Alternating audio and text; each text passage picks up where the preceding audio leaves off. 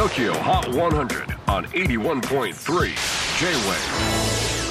クリス・ベプラーです。J-WAVE ポッドキャスティング TOKYO HOT 100、えー、ここでは今週チャートにしている曲の中からおすすめの一曲をチェックしていきます。今日ピックアップするのは今週100位初登場。チャイナタウンスラローム。Why'd you wanna come and act like that? イギリス・リバプールを拠点に活動する4人組バンドチャイナタウンスラローム。メンバーは4人ともあのポール・マッカートニーが設立した音楽学校リバプール・インスティテュート・フォー・パフォーミング・アーツの生徒でした、えー、在学中にバンドを結成した4人は一緒に生活をしながら曲作りを始めやがて4人揃って学校をドロップアウト。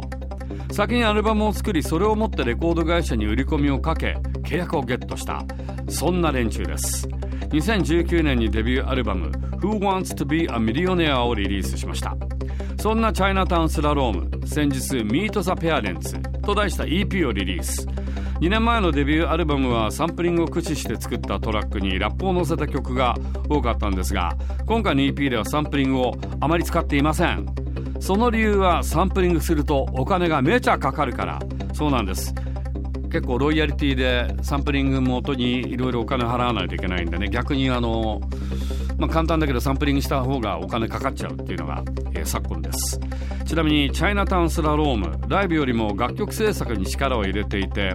デビューするまでバンドとしてライブをやったことがなかったそうなんですね。でデビュー後まあぼちぼちやっていたんですがツアーはまだリスクが高いのでもう少しバンドとしての人気や地位を確立してからライブは考えるとのこと。Tokyo Hot 100 number 100 on the latest countdown. Chinatown Slalom. Why'd you wanna come and act like that? J-Wave Podcasting Tokyo Hot 100